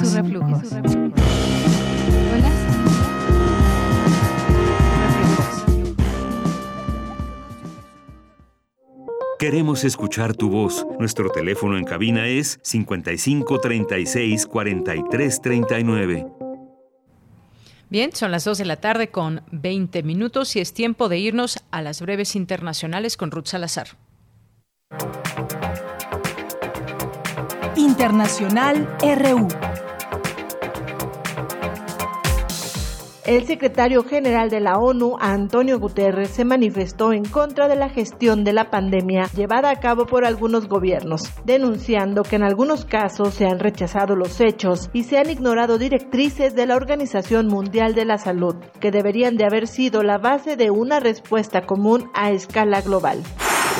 Por su parte, la Organización Mundial de la Salud de Europa mostró gran preocupación por la situación epidémica en el continente y pese al ligero descenso de casos en la zona occidental, reiteró que no hay ninguna mejora clara en conjunto y que la segunda oleada se desplaza hacia el este y que los países más afectados están en Europa Central y en el sur. En este sentido, mientras Italia anunció 993 fallecimientos por coronavirus en las últimas 24 horas, una cifra que supera el récord de 969 muertes del pasado 27 de marzo, el gobierno de Grecia prolonga el confinamiento general hasta el 14 de diciembre. En Estados Unidos se ha superado la barrera de los 3.000 muertos diarios y se acercan al millón de infectados por COVID-19 cada cinco días, con una gran parte de los hospitales desbordados. En este sentido, los Centros de Control y Prevención de Enfermedades han advertido que el país norteamericano y su sistema de salud se enfrentan a los peores meses de su historia con cerca de 20.000 personas en unidades de cuidados intensivos. Las autoridades de Bangladesh comenzaron este jueves, en medio de un gran secretismo, el traslado de cientos de refugiados rohingya a la remota isla de Bashan Char, ignorando las peticiones de organizaciones internacionales de derechos humanos de detener los traslados y las necesidades de que las reubicaciones sean voluntarias. La Fiscalía de Brasil pidió al Tribunal Supremo Electoral retomar y ampliar la investigación sobre presuntas irregularidades en la campaña del ahora presidente Jair Bolsonaro durante los comicios que ganó el líder ultraderechista en 2018, informaron fuentes oficiales. El gobierno venezolano denunció que la Organización de Estados Americanos pretende interferir de manera tendenciosa, extortiva e inaceptable en el funcionamiento independiente de la Corte Penal Internacional.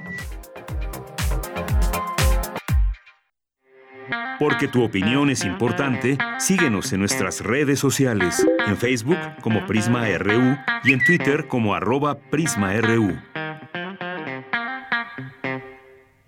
Dos de la tarde con 23 minutos. Continuemos con la información y pues ayer se daba a conocer el tema de que podrían regresar los niños y, adolescentes, los estudiantes de Jalisco a clases presenciales el próximo 25 de enero, pero con algunas restricciones, es lo que anunció el día de ayer el gobernador Enrique Alfaro y explicó que la condición para la presencialidad en educación básica y media superior se va a determinar según la situación regional de salud. El 11 de enero se hará un corte para saber si en términos de salud hay condiciones para regresar el 25 de enero. Platiquemos de este tema, qué tan viable es todo esto y qué ha sucedido también los últimos meses en materia de educación. Ya está con nosotros vía telefónica el doctor Manuel Gilantón, que es investigador del Centro de Estudios Sociológicos del Colegio de México y especialista en Sociología de la Educación. Doctor, bienvenido, muy buenas tardes. ¿Qué tal, Deyanira? Muy buenas tardes. Buenas tardes al auditorio. Doctor, pues muchas gracias por acompañarnos. Pues, ¿cómo ve usted este tema que seguramente muchas personas al, escuchar ya esta posibilidad, pues empezamos a, plantearnos preguntas, ideas de cuándo puede ser el mejor momento para regresar a clases? Digo, esto finalmente tiene que ver con un tema de salud, pero pues esto nos hace reflexionar a ver qué está pasando en las clases, qué está pasando con el sistema de salud en tiempos de pandemia. ¿Qué opina usted de todo esto, doctor? Eh, Sí, Deyanira, mira, eh, a veces he visto que la reflexión sobre el regreso a clases supone la exclusivamente las condiciones de la escuela. Y por eso voy a al, al, al secretario que suma decir que eh, pueden ir unos niños lunes y miércoles, otros martes y jueves, algunos el viernes, ¿no? Eh, otras, en otras ocasiones se ha dicho que puede hacerse, digamos, de diversas maneras. Pero me ha llamado la atención que esto supondría que no hay desplazamientos. Es decir, eh, yo tengo para mí que uno de los mecanismos mediante los cuales realmente hubo un descenso notable en la movilidad en el país fue eh, cerrar las escuelas. Porque con todos los costos que esto tiene, pero está de por medio de la vida. Cuando haces eso, cuando hacemos eso, mira, pues son 35 millones de, de, personas como estudiantes, pero también pues los padres que los llevan, las madres que los acompañan, ¿no? Abuelos.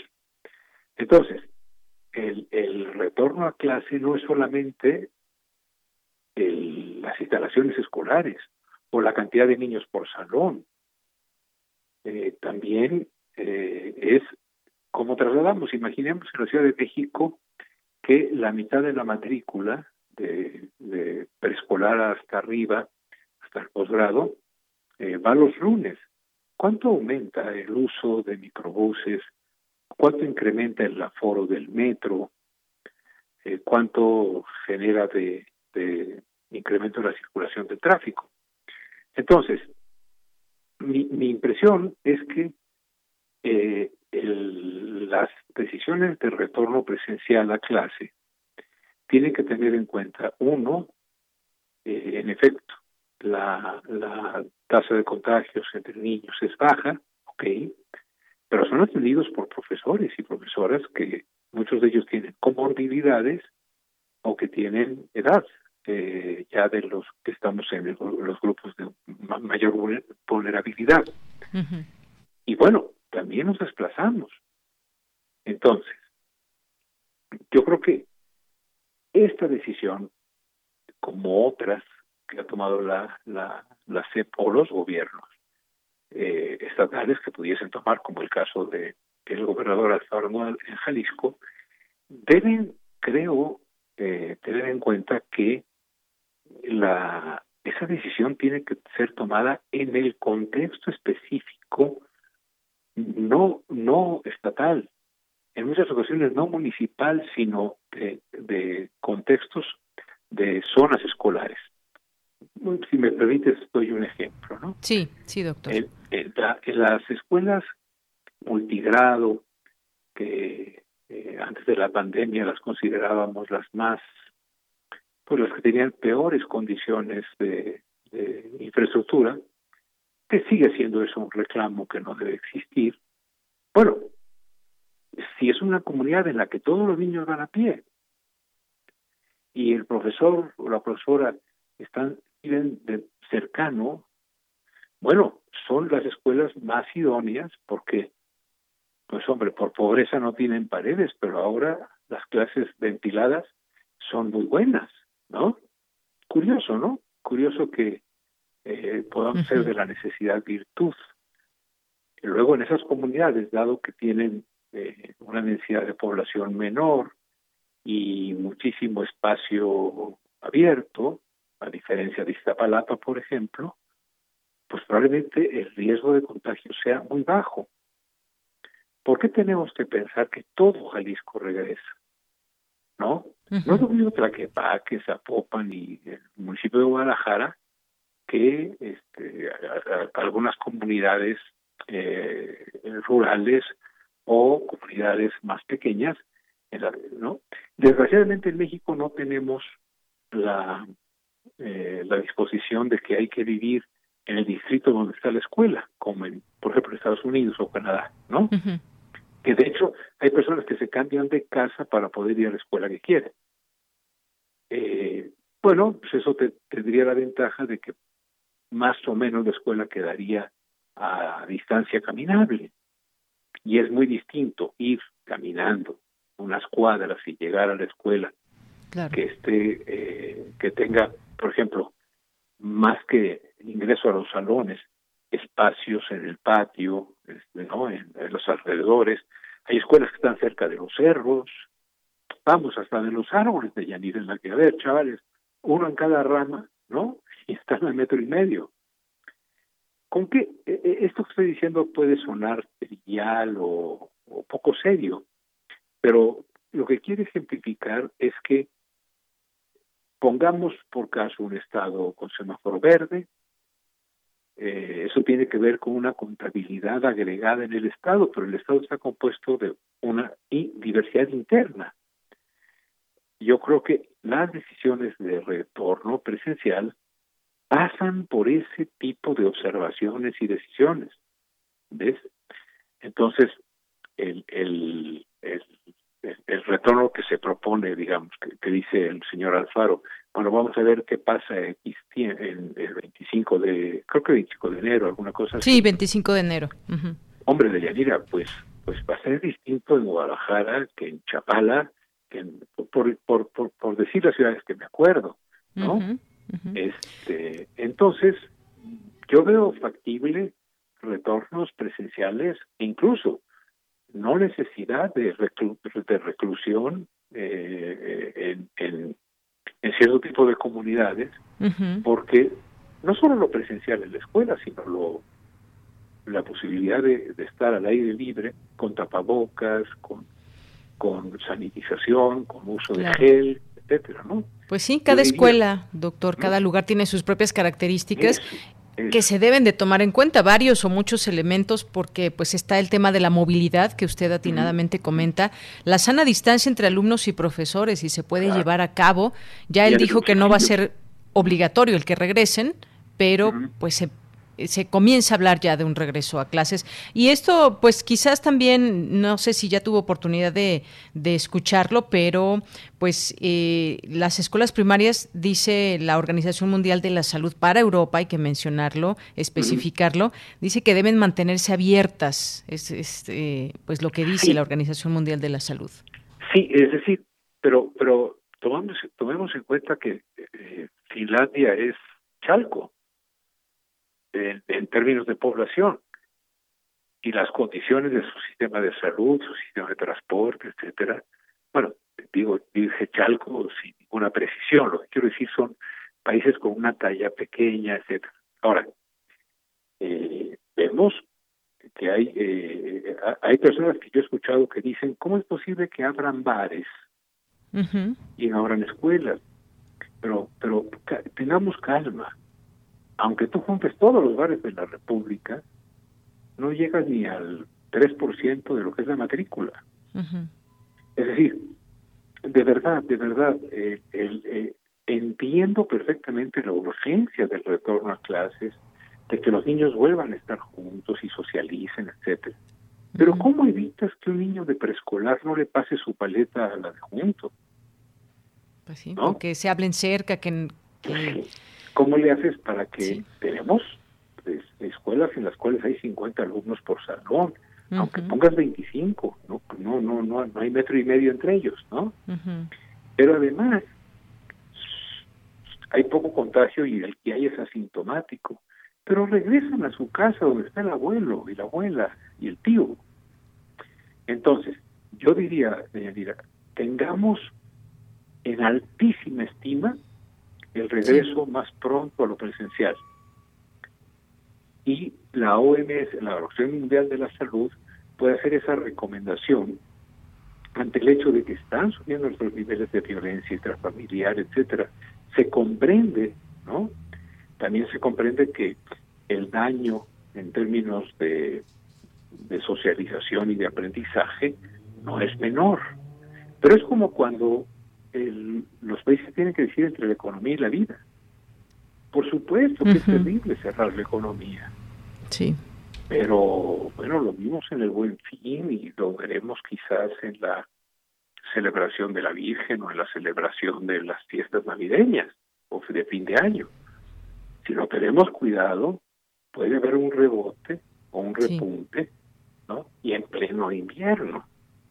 Entonces, yo creo, Deyanira, sinceramente, que, pues, por ejemplo, Radio UNAM, o sea, la UNAM tiene espacios. A lo mejor lo que tenemos que pensar es una presencialidad. Te voy a dar un ejemplo. En un gran edificio de Tlatelolco, puede que haya 40 o 50 niños que van a las escuelas, pero van a distintas. Y puede haber viviendo ahí no sé, vamos a decir, seis profesoras y tres profesores. Bueno, pues ¿por qué no se hacen grupos, estos que se llaman burbujas, y se juntan organizadamente de 10 en 10, de 5 en 5, en la, en, el, en la plaza que está enfrentito? Fíjate, recuperaríamos, recuperaríamos la presencialidad. Oiga, pero yo no voy en esa escuela ni ese es mi profesor. No le hace, mira, vamos a, estar a sana distancia, vamos a ver qué podemos hacer, aunque haya niños de sexto y de primaria, les digo de primero, como se hace en las escuelas de este multigrado, son formas de recobrar la presencialidad sin incrementar el, el transporte o la densidad, digamos, la, la capacidad del transporte. Y incluso hasta profesoras y profesores jubilados podrían bajar y estar dos, tres horas con esos niños y organizarse. Bien. Te hablo de pues, un sitio en la Ciudad de México que es Tlatelolco, y uno de los edificios en que se puede. Claro. Pero pues tenemos que romper la idea de que la presencialidad es vamos a ir todos a la escuela a la que corresponde, al salón en que estamos inscritos. Calma. A lo mejor la presencialidad puede ir también siendo paulatina en términos de que volvemos a tener actividades presenciales asociadas a lo educativo en formatos diferentes. Pues sí, habrá que pensar distintas posibilidades. Doctor, mire, si, si le parece bien, pues antes de que empiecen las vacaciones, digo hasta hasta, no sé si sea ya el término adecuado, pero sí, se va a, tener las vacaciones de diciembre, este receso, digamos. ¿Qué le parece si antes de que inicien estas vacaciones volvemos a platicar y, y pues lanzamos estas, estas ideas de organización que se puedan llevar a cabo, que yo estoy segura que pues quizás algunos incluso ya las puedan llevar a cabo. Pero ¿qué le parece si antes de irnos de, a este receso, pues volvemos a platicar, doctor? Eh, gracias de Yanira cuando tú quieras y sobre todo como que quede una, una, creo una idea. Se puede si confiamos en que el magisterio puede tener propuestas. si los pues padres de familia y el magisterio pueden este, ver este, posibilidades imaginativas.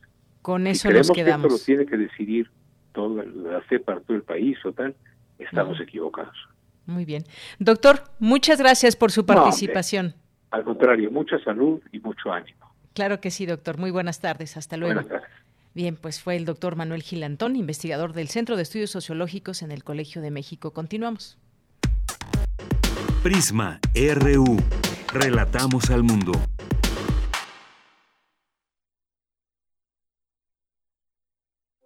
Queremos escuchar tu voz. Nuestro teléfono en cabina es 55 36 43 39.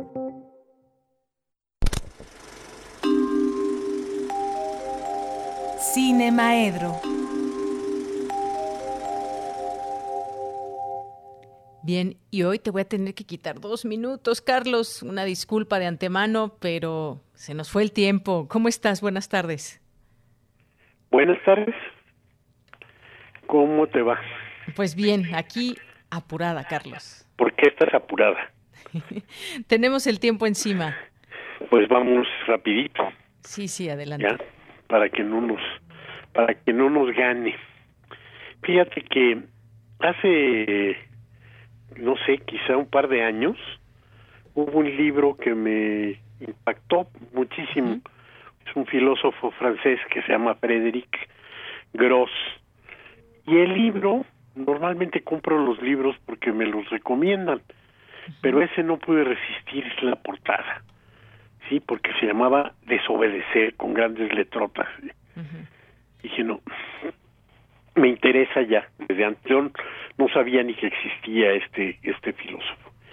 Y verdaderamente me, este, me impactó, me impactó por muchas cosas, hace una revisión de muchos este filósofos, eh, alguien que a mí me ha interesado desde hace varios años es esta Hannah Arendt y es uno a ella le dedica un capítulo especial pero hace muchas eh, reflexiones y quizá si queremos buscar así la tesis más este eh, novedosa es el momento en el que se pregunta dice por qué siempre tratamos de explicarnos la desobediencia ¿no? cuando en realidad el problema no es la desobediencia el problema es la obediencia y nos demuestra cómo, de alguna manera, sí, el problema es la obediencia. Ya nos lo había demostrado, pero específicamente por los crímenes de, de este de guerra, está Hannah Arendt, en efecto, ¿no? en toda su relación del de lo que de lo- los juicios este de Nuremberg y cómo esa responsabilidad atroz de los funcionarios nazis este siempre terminaba justificándose en únicamente obedecí órdenes. Dice me acuerdo este en algún momento ella cuando cuando hace su crónica para el este New Yorker dice pensé cuando cuando eh, tenía que conocer a Eichmann Adolf Eichmann que iba a conocer a un monstruo. Y de pronto me encontré con un tipo cualquiera no que este que se justifica en la en la obediencia y entonces bueno todo esto lo revisa también este Frederick Gross en su en su libro y nos cuestiona por qué obedecemos. Por qué obedecemos y en algún momento cuenta eh, hace una revisión de un poema que forma parte de los hermanos Karamazov de este de Dostoyevsky y algo que le cuenta uno de los hermanos al otro mientras están echando tragos en una taberna que es una posible revisita de Cristo a la a la tierra en este en Sevilla en tiempos del poder concentrado en la Santa Inquisición. No se anuncia, no hace grandes aspavientos, pero la, la gente en las calles lo reconoce de alguna manera y empieza a juntarse la gente y ante la preocupación un anciano este de estos eh, dominicos que, administraban la, la Inquisición eh, lo lleva en privado y eh, le invierte las cosas, le dice, no, no hables, no hables, ¿no? Le invierte las cosas y le dice, a ver, tú te negaste a aceptar las, este, las tentaciones que te presentó el diablo. Y esas tres tentaciones a las que te negaste, lo que hicieron fue causarle pesar a la humanidad. El diablo te propuso, convierte los, este, las piedras en panes y acabas con la con el hambre de las multitudes, el hambre del pueblo. Este, déjate caer al vacío y este tu padre mandará a los ángeles para que te eh, rescaten y con eso este recuperarán la fe todas estas este eh, personas no y en el en el tercer momento eh, ¿qué, ¿qué, es lo que le propone en el, en el tercer momento ah, le dice te ofreció el poder el poder político y también te negaste a ello. Y tu negativa todo el tiempo pues, estuvo fundamentada ahí en que supuestamente querías que el amor viniera de la este de la libertad y del ejercicio del este del libre albedrío de las personas. Dice nosotros lo hicimos al revés nosotros cedimos a esas tres tentaciones y pusimos a la gente a trabajar. Cierto que les quitamos la mayor parte del producto de su trabajo pero pues los tenemos este alimentándose eh, les este les impusimos la la este la fe y les dimos un poder político que les quita todo el sufrimiento que significa la decisión. Y bueno pues ya los tienes ahí este sometidos y contentos ¿no? y entonces eh, le, le, le plantea pues cómo invirtiendo en la, las este las tentaciones y cediendo a ellas han podido someter a la a la población.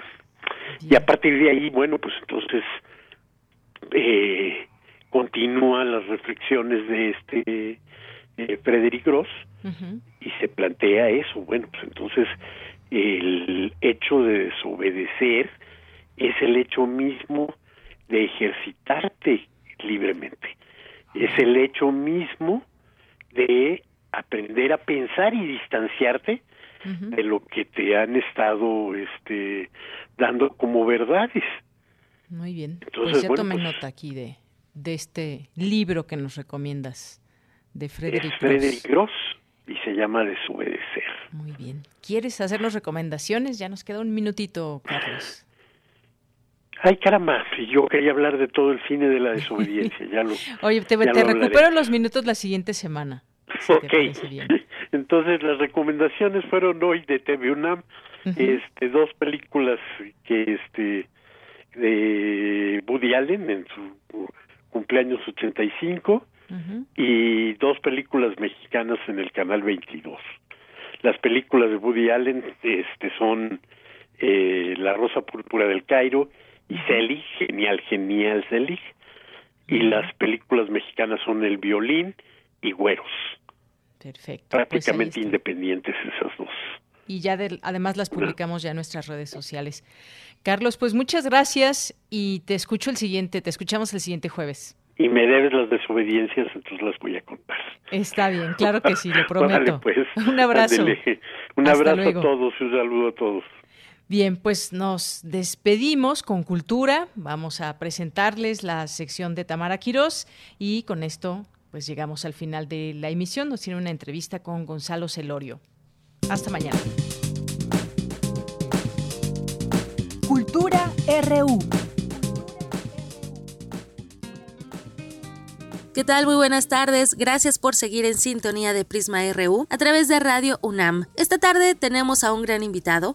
En la línea nos acompaña Gonzalo Celorio, editor, ensayista, narrador, catedrático y también crítico literario. Me da mucho gusto saludarlo, maestro Celorio, sobre todo porque nos hablará de su último libro, Los Apóstatas. Previamente pudimos leer Tres lindas cubanas, seguido por El metal y la escoria, y ahora se publica esta tercera parte que abre una ventana familiar abordando, entre otros temas, el exilio, la migración. ¿Nos podría dar más detalles, por favor, de esta tercera entrega? Sí, en primer lugar, muchas gracias por esta entrevista, Tamara. Efectivamente, esta tercera entrega de la saga familiar sucedida por dos novelas previas. No es que haya yo pensado en escribir una saga familiar desde que empecé con la primera novela, sino que después de haber concluido Tres lindas cubanas, que habla fundamentalmente de mi familia materna, pensé que podría escribir la historia de mi familia paterna y así escribí El la escoria y ahora esta ya es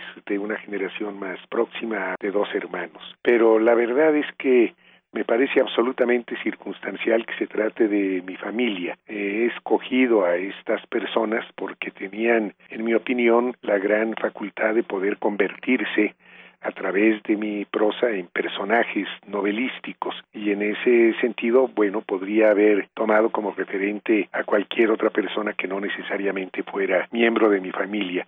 No estoy escribiendo la historia de mi familia con ese objetivo de dar a conocer la historia de esta familia, sino más bien he elegido a estos personajes porque creo que sus historias son altamente representativas de ciertos factores de la condición humana y por otra parte también representativos de ciertas coordenadas históricas. En la primera novela hablo de la Revolución cubana fundamentalmente, en la segunda novela hablo de la migración española a México y también del exilio español republicano. No conozco otras novelas en donde se hayan dado cita tanto la España de la migración de finales del siglo XIX con la España republicana refugiada en México a partir de 1939. Y en esta tercera novela hablo de varios aspectos, fundamentalmente de temas de carácter religioso, de la teología de la liberación que surgió a partir del concilio en cubana, y en esta novela también hablo de la revolución nicaragüense. Es decir, que hay historias que tienen que ver con cuatro países, con España, México, Cuba, con Nicaragua, y que hablan de un espectro cronológico bastante amplio que abarca desde la segunda mitad del siglo XIX hasta nuestros días, aunque esta última novela es más acotada en términos temporales, las primeras abarcan prácticamente dos siglos y esta se limita a medio siglo. En este libro conoceremos a dos personajes, Miguel y Eduardo, sus hermanos, que compartieron una vocación religiosa, se separaron de esa vocación para tomar rumbos diferentes. Maestro Celorio, ¿qué nos puede compartir de la construcción de los personajes y cómo trabajar la autorreferencia para darle una dosis de ficcionalidad? Sí, efectivamente, la referencia que tuve eh, fue la vida de estos dos hermanos míos que eh, abrazaron una supuesta vocación religiosa y que finalmente defeccionaron, es decir, apostataron en el sentido de abandonar una orden religiosa. Pero después cada uno de ellos adoptó una posición distinta, como señalas, y tuvieron destinos no nada más diferentes, sino me atrevería a decir que diametralmente opuestos. Uno que había sido dominico persistió en su fe, pero se dedicó a otras labores de carácter cultural, fundamentalmente a la arquitectura, a la historia del arte, a la restauración de monumentos coloniales, pero acabó afectado por una especie de obsesión satánica que lo condujo literalmente a la locura y a quien hubo que internar en un hospital psiquiátrico y murió realmente en unas circunstancias que podrían dar pie a una película como la del exorcista, por ejemplo. Y el otro, en cambio, permutó su vocación o su presunta vocación religiosa, que más bien le fue impuesta por motivos eh, extra religiosos, y la permutó por una vocación social que lo llevó a una militancia eh, política, primero en gran solidaridad con las comunidades indígenas de nuestro país y después a tomar las armas prácticamente para participar en el proceso revolucionario de Nicaragua contra la dictadura del último miembro de la dinastía de los Somoza, Anastasio Somoza. Creo que estos personajes podrían tener características para ser relatados en una clave novelística y digo clave novelística porque evidentemente que yo parto de una cierta información de algunos datos que han sido generados por una investigación preliminar, pero no se trata de un trabajo historiográfico y en ese sentido acudo con más vehemencia, digamos, a la imaginación que viene de alguna forma a suplir los huecos que yo he tenido en la investigación. Entonces sí utilicé efectivamente la imaginación para ir hilvanando esta historia hay pues eh, un ejercicio imaginativo que es absolutamente inherente a cualquier actividad discursiva. Un ejercicio del que nosotros como lectores somos cómplices. Podríamos decir que parte de este libro es un homenaje a sus hermanos y me gustaría también preguntarle sobre el título. Los apóstatas. En la dedicatoria del libro menciona a dos grandes escritores muy cercanos a usted, Ignacio Padilla y Rosa Beltrán. ¿Cómo surge el título del libro? Sí, yo le debo el título, aunque él nunca se haya enterado, a Nacho Padilla, porque cuando se dieron a conocer los abusos sexuales que había cometido el padre Marcial Maciel, fundador de los Legionarios de Cristo, con una gran cantidad de niños, Rosa Beltrán, una gran escritora a quien admiro mucho y muy amiga mía, le preguntó a Nacho Padilla que siempre había hecho ostentación de su fe católica que qué opinaba de estos eh, acontecimientos, si seguía todavía practicando o creyendo o observando, mejor dicho, eh, la práctica del catolicismo. Y lo que le respondió Nacho Padilla fue, no, ahora soy un apóstata. Y creo que lo que ocurre en mi novela es también una apostasía, porque también se habla en esta novela, algo que la novela me fue revelando en el proceso de escritura, de un abuso sexual contra un menor que fue algo muy determinante en toda su vida futura.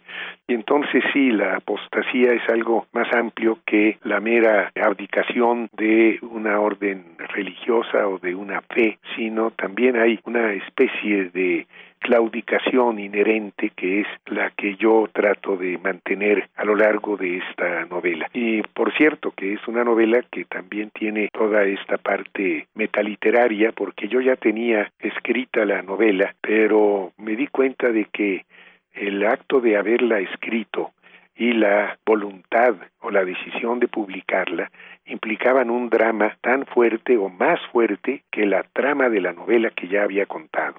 Y entonces, en la primera parte de la novela voy entreverando, junto con los capítulos de la historia del personaje Eduardo Infante, voy entreverando una serie de reflexiones de carácter novelístico sobre el proceso de la escritura y en particular de la escritura de esta misma novela. Quiero decir que esto no es eh, tan novedoso ni tan singular esto, bueno, ya está en el Quijote, porque en el Quijote está prácticamente todo, pero en la literatura de nuestra lengua contemporánea, pues hay escritores como Tomás Eloy Martínez, el argentino, que escribe una novela que se llama Santa Evita, en donde al mismo tiempo que cuenta las peripecias que sufrió el cadáver de Eva Perón cuenta también la historia de la escritura de la novela y del proceso de investigación del paradero de este cadáver. Y lo mismo ocurre con un escritor a quien tanto admiro, que es Leonardo Padura, el cubano, que en una novela que se llama La novela de mi vida, escribe la posible novela que pudo haber escrito eh, José María Heredia, uno de los grandes poetas cubanos exiliado en México, donde vivió hasta su muerte, y cuenta la historia de la búsqueda de esta novela inédita, desconocida de José María de Heredia. Y lo mismo ocurre prácticamente con todas las novelas de un escritor español que se ha dedicado fundamentalmente a la novela histórica de novela histórica contemporánea, digamos, del siglo XX, eh, Javier Cercas, en Soldados de Salamina o en Anatomía de un Instante, está realmente contando la historia de la escritura de las novelas que estamos leyendo. Y ahora que menciona a Leonardo Padura, mañana tendrán una charla en el marco de la Feria Internacional del Libro de Guadalajara. Maestro Celorio, lo hemos visto en varias ediciones de la FIL. El año pasado tuve la oportunidad de escucharlo en el encuentro hispanoamericano. Ahora, por la emergencia sanitaria, la FIL se realiza en versión digital. ¿Cómo le ha parecido esta interacción a través de la digitalidad? Y también me gustaría preguntarle cuáles son los temas que se abordarán en esta charla entre usted y Leonardo Padura. Y bueno, con respecto a la feria, sí soy de los pocos que ha asistido absolutamente a todas las ferias, desde la primera hasta la del año pasado. La pandemia ha obligado a que se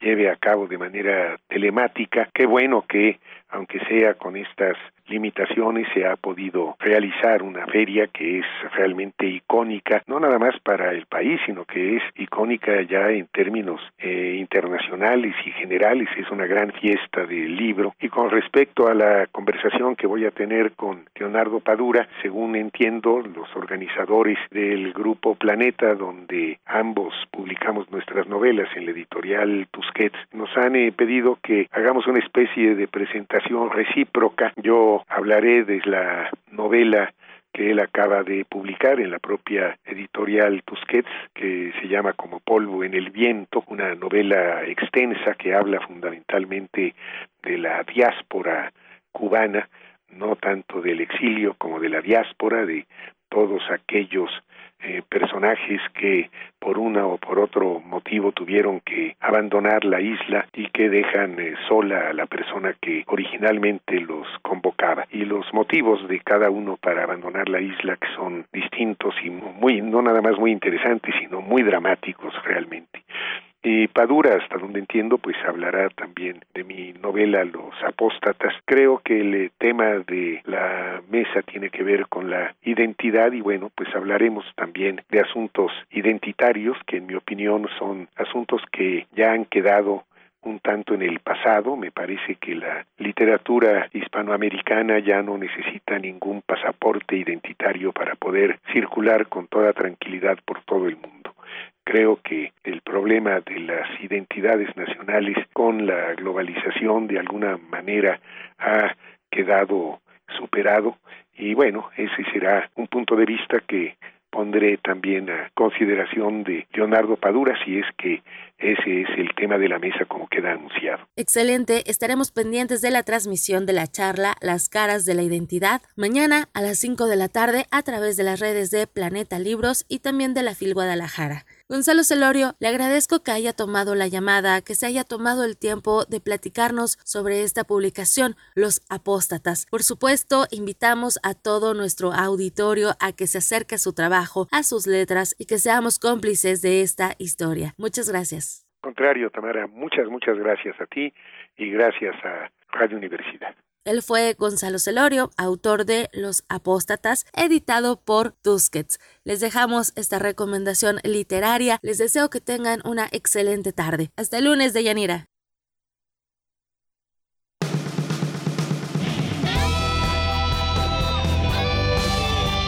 Prisma RU. Relatamos al mundo.